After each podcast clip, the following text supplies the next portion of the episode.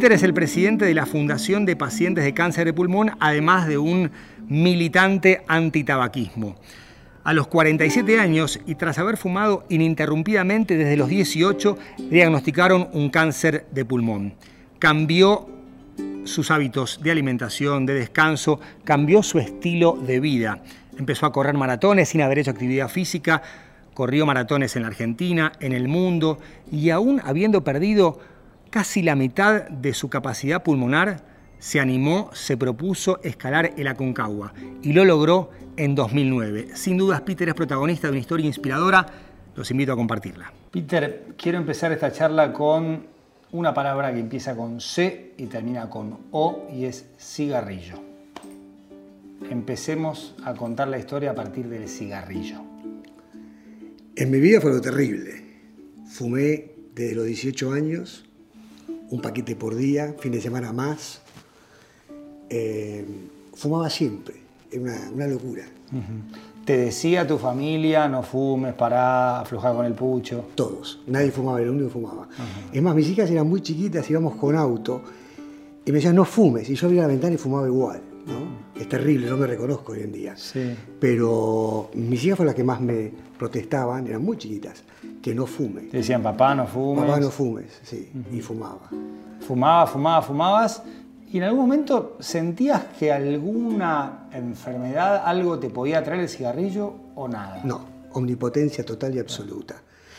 Como no tosía y no tenía la más mínima manifestación, uno se cree que sube la escalera, se agita, que es algo normal. Claro. Y no es normal. Te agitas por el cigarrillo. Claro. Tenía mis pulmones bastante deteriorados. ¿Y cómo llegás a esa información, a que tenés los pulmones deteriorados? Me fui a hacer un estudio eh, de rutina al, hospital. Análisis de sangre. Análisis de sangre. Como fumaba, me, dio el médico una radiografía común. O sea, ¿habías eh, intentado dejar de fumar? Sí, varias veces. Nunca dejé. Nunca. Nunca. ¿Y te vas a hacer un Sí. control por el colesterol? Sí. Que sospechaba que tenía el colesterol. Suponía, nunca me había hecho ningún control, Ah, como ok. comía mal, dormía poco. Me dice eso, eh, fui con los estudios al clínico, vi una mancha que no le gustaba y me dice, mira, hace una cosa, sa- hacete una, ra- una tomografía común Sí. y andaba al neumonólogo. De- Bueno, rutina. rutina, absoluta rutina. Fui y son momentos difíciles de olvidar. Estaba en el consultorio del neumonólogo, Sí. puso la tomografía ahí donde está el vidrio, O sea, la ya el luz. colesterol era una anécdota. Sí, porque fui al, neuro, al neumonólogo Sí. Y miró, miró, miró, se dio vuelta y me dijo, no tengo duda, vos tenés cáncer de pulmón. Así, directamente. Directamente me dijo, aparte, yo doy mis diag- diagnósticos en forma directa, vos tenés cáncer de pulmón. Y O sea, no tengo dudas. Fuiste por un colesterol alto Sí, y y, te con- fuiste con un cáncer de pulmón. Exactamente, en el año 2003. 2003. ¿Y ahí? Sí. Lo primero que hice fue llamar a la chica con la que yo salía y le dije, tengo cáncer de pulmón.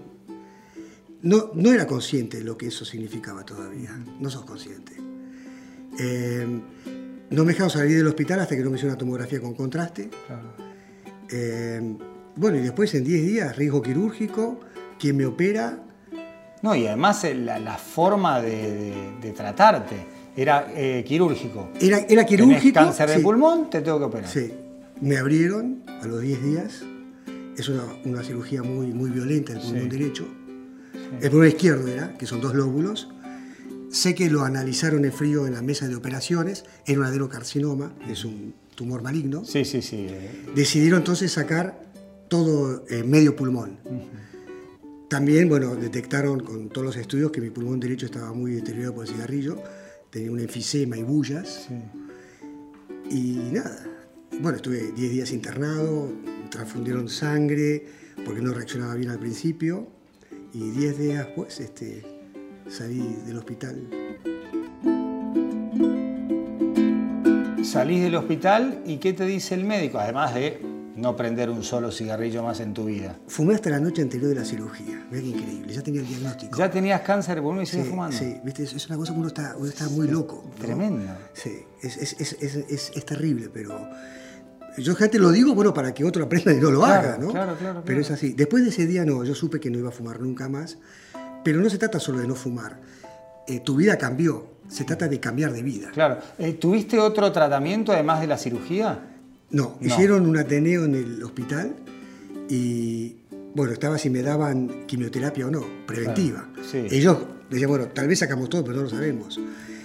Y bueno, ellos me, me dijeron, mira, no lo hagamos. Bueno, yo acepté no hacer quimioterapia. este, y bueno, esperé. Bueno, obviamente que después cada dos meses una tomografía, distintos estudios. Control para ver si quedaba algo. Exactamente, en que sacaban persona. líquido del mediastino. Eso es muy estresante para el paciente, ¿no? Los primeros meses, todos esos estudios. Y, y bueno, cambiás de hábitos, cambiás de vida. ¿Cuándo? ¿Cuándo tomás esa decisión? Cuando te dicen, mirá, ya está, todo lo que eh, teníamos que sacar lo sacamos durante la operación. Sí. El médico me dijo, el oncólogo, cambiar de vida porque esto es grave. ¿Y qué es cambiar de vida? Yo tuve mucha suerte, vino una hermana que yo tengo en Alemania, con su marido, vino a visitarme después de la cirugía, un poco tiempo después, y nos fuimos a Mendoza. Entonces iba por la ruta 7, paramos en Orcones y vi la Concagua. Y ahí, ese día, nací otra vez. Levanté un cartel que estaba en el piso que dice Aconcagua 6.962, que es su altura. Claro. Y le dije, Pati, sacame una foto porque yo voy a escalar en Aconcagua. Y mi hermana es una persona muy especial, no me dijo lo que tal vez me diría la mayoría, mira, estás loco. Estás loco. Te duele el cáncer pulmón, todavía estás fajado, te duele todo. Nunca tuve hiciste deporte, tenía 47 años. Nunca habías hecho deporte. Jamás. Nada. Y me dijo, no, me dijo, wow, qué buena idea, dale, tenés que averiguar, tenés que hacerlo. Y ahí, eso fue cambiar de vida. Me compré un cuadro topográfico, lo puse en el medio del living de mi casa, estudié todas sus rutas, sus historias, miré todas sus fotos.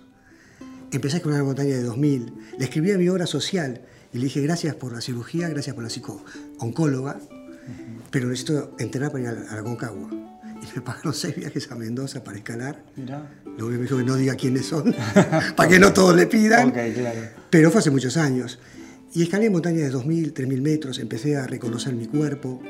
Obviamente no fumé, me hice vegetariano, eh, empecé a meditar, empecé a hacer ejercicios de respiración, porque tenía que conectarme otra vez con, con mi cuerpo, Claro. a través de la respiración, cosa que no había hecho nunca. Nunca. Para más un cambio 180 grados Sí, total. o todo es paulatino, ¿no? Uno lo cuenta Claro. todo junto ahora. Ser También hay, también hay mucho miedo. Este, y yo vivía solo. eh, las noches son, son muy oscuras Sí. en esos momentos. Porque uno, uno piensa, bueno, ¿cuándo fue que mutó esa célula? ¿no? Todas esas Claro. preguntas. Pero ese es el tema. Nos empezamos preguntando por qué. Sí, ¿por qué y por qué? a Pero la mí? pregunta es ¿para qué a mí? Claro. Ese es el gran cambio, ese es el cambio de vida. El por qué es una pregunta que viene del ego, porque es como que ¿por qué no al otro? O sea, quise de malo. Sí, sí, sí. sí. El para qué a mí es que tengo que aprender de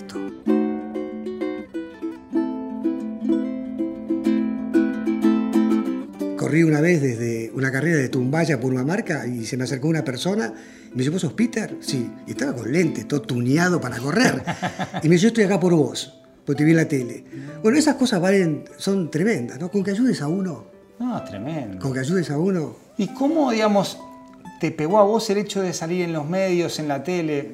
Yo hace 30 años que hago esto Sí, eh, y, y es como que nunca dejo de, de- de sorprenderme, primero por el impacto, por el alcance. A veces uno cree que le está hablando eh, a un determinado grupo de personas, pero en realidad son un montón.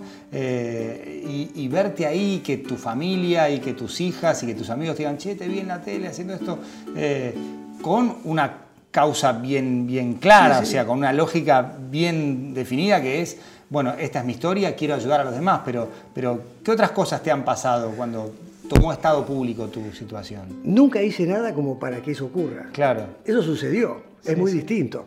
Yo quería ir a la Concagua, que después salía en los noticieros que hay uno que tuvo cáncer de pulmón y va a la Concagua, era una consecuencia. Lo que yo quería era la Concagua. fuiste a la Concagua, Sí, en el 2008 fui por primera vez y llegué a 6.000 metros de altura. 6.000 metros. Sí. No llegaste a los No. 6.959. 6.962, sí. Seis- Eh, ah, 6962. en hay dos cumbres. En el, en el colegio 952. yo me acuerdo que había otra cumbre. 6959. Sí, es la otra cumbre. Ah, ok, Una es perfecto. un poquitito más alta. poquitito más La alta. norte y la sur, sí. ¿Y, y No, no qué, llegué. y qué te pasó cuando llegaste a los 6.000? Porque no es que no llegaste a los 6.962, sino que llegaste a los 6.000, que es una cosa de loco. Oxigenaba muy bajo, estaba muy cansado, había tenido una noche- dos noches difíciles. No estaba tan acostumbrado a la montaña, eso fue en el 2008, eh, hace más de 10 años. Eh, no tenía tanta experiencia y decidí bajar, decidí yo bajar. Estaba muy cansado, estaba feliz. Claro, o sea, no, no fue una frustración. No no, no, no, estaba feliz. Estaba feliz por haber estado en la montaña que yo quería estar. Tuviste cáncer de pulmón, sí. te operaron eh, y corriste dos maratones, o sea, Sí, la primera... No, no es solo correr a maratón en menos de cinco horas, no, no, no. Tuve cáncer de pulmón, me operaron, cambié mi estilo de vida y después completé dos maratones. Hagamos la historia completa, pues si no... La primera la corrí en Berlín. Y me, puse una remera que atrás decía este, Lung Cancer Patient, paciente de cáncer de pulmón, running for my life. El, los gritos de la gente, el aliento de la gente durante esas cinco horas era una cosa que emocionaba. Este, y, salían los diarios, por ejemplo, yo no lo sabía, el, Berliner Courier, es como la nación de acá, este, publicó en la tapa central, el día de la carrera, hoy es día de héroes y acá le presentamos a uno y, contó mi historia. Y eso ayudó a muchas otras personas y dice, bueno, yo también puedo. y, es un poco eso, ¿no? Eh, me quedo con ese cambio en lugar de por qué, el para qué. ¿Para qué? ¿Cuándo, ¿Cuándo te diste cuenta de que la pregunta correcta era para qué y no por qué? Cuando empezás a obtener las respuestas. Porque el por qué no hay respuesta. Nunca vas a obtener una respuesta. Cuando empiezan a venir las respuestas, cuando te empezás a sentir feliz, cuando empezás a ver que, que todo fluye, que hay sincronía en todo, entonces, wow, Estoy preguntando para qué. Es para esto, es para ser feliz, es para conectarte con las personas de una manera diferente, es para, como decía Proust, eh, ya no cambiar de paisaje sino de ojos, pararte en un lugar diferente y ver distinto. La palabra cáncer a muerte. Cuando te dicen tenés cáncer, la pregunta es, bueno, ¿y cuánto tiempo me queda de vida? Y queda claro que no, o sea, que puede pasar con una cirugía, con otros tratamientos, pero sí es sinónimo de vivir, digamos, con, con, cáncer. ¿Cómo es? Yo tengo una visión muy especial que puede resultar muy incómoda para muchos. Estamos acostumbrados siempre a luchar contra los enemigos, contra lo que viene de afuera. No sé, HIV, gripe o tuberculosis, lo que uno quiera. ¿Y con el cáncer cómo haces? Lo generaste vos. Vino de adentro tuyo. ¿Cómo te proteges? Entonces decimos, bueno, es genético, es como que una falla es fábrica. Me lo pasaron. Y no es así.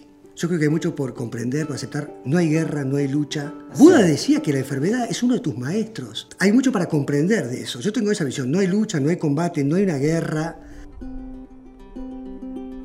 ¿Qué te dicen tus hijas hoy? Que estoy un poco loco, que no vaya más a la montaña, pero después están contentas que voy a la montaña. La última vez cuando bajé de Aconcagua, ellas me pusieron en la puerta de la cocina carteles, ¿no? Y algunos eran así cómicos, bueno, si la montaña no va a Mahoma, vamos a la montaña, o que el perro se portó mal. Pero también decía, bueno, gracias por enseñarnos que siempre es posible, siempre salir adelante. Tus hijos no te escuchan, tus hijos te ven. Hay una frase que me gusta que es, ¿qué hace latir tu corazón? Y es eso un poco. ¿Por qué no descubrís qué hace latir tu corazón? No tenés que esperar tener cáncer de pulmón o, una pérdida atroz. Alcanza con un cielo azul o que alguna vez empezar a buscar qué hace latir tu corazón, qué te hace feliz. Muchas gracias, Peter. Muchas gracias a ustedes. Un placer. Gracias. ¿eh? Gracias.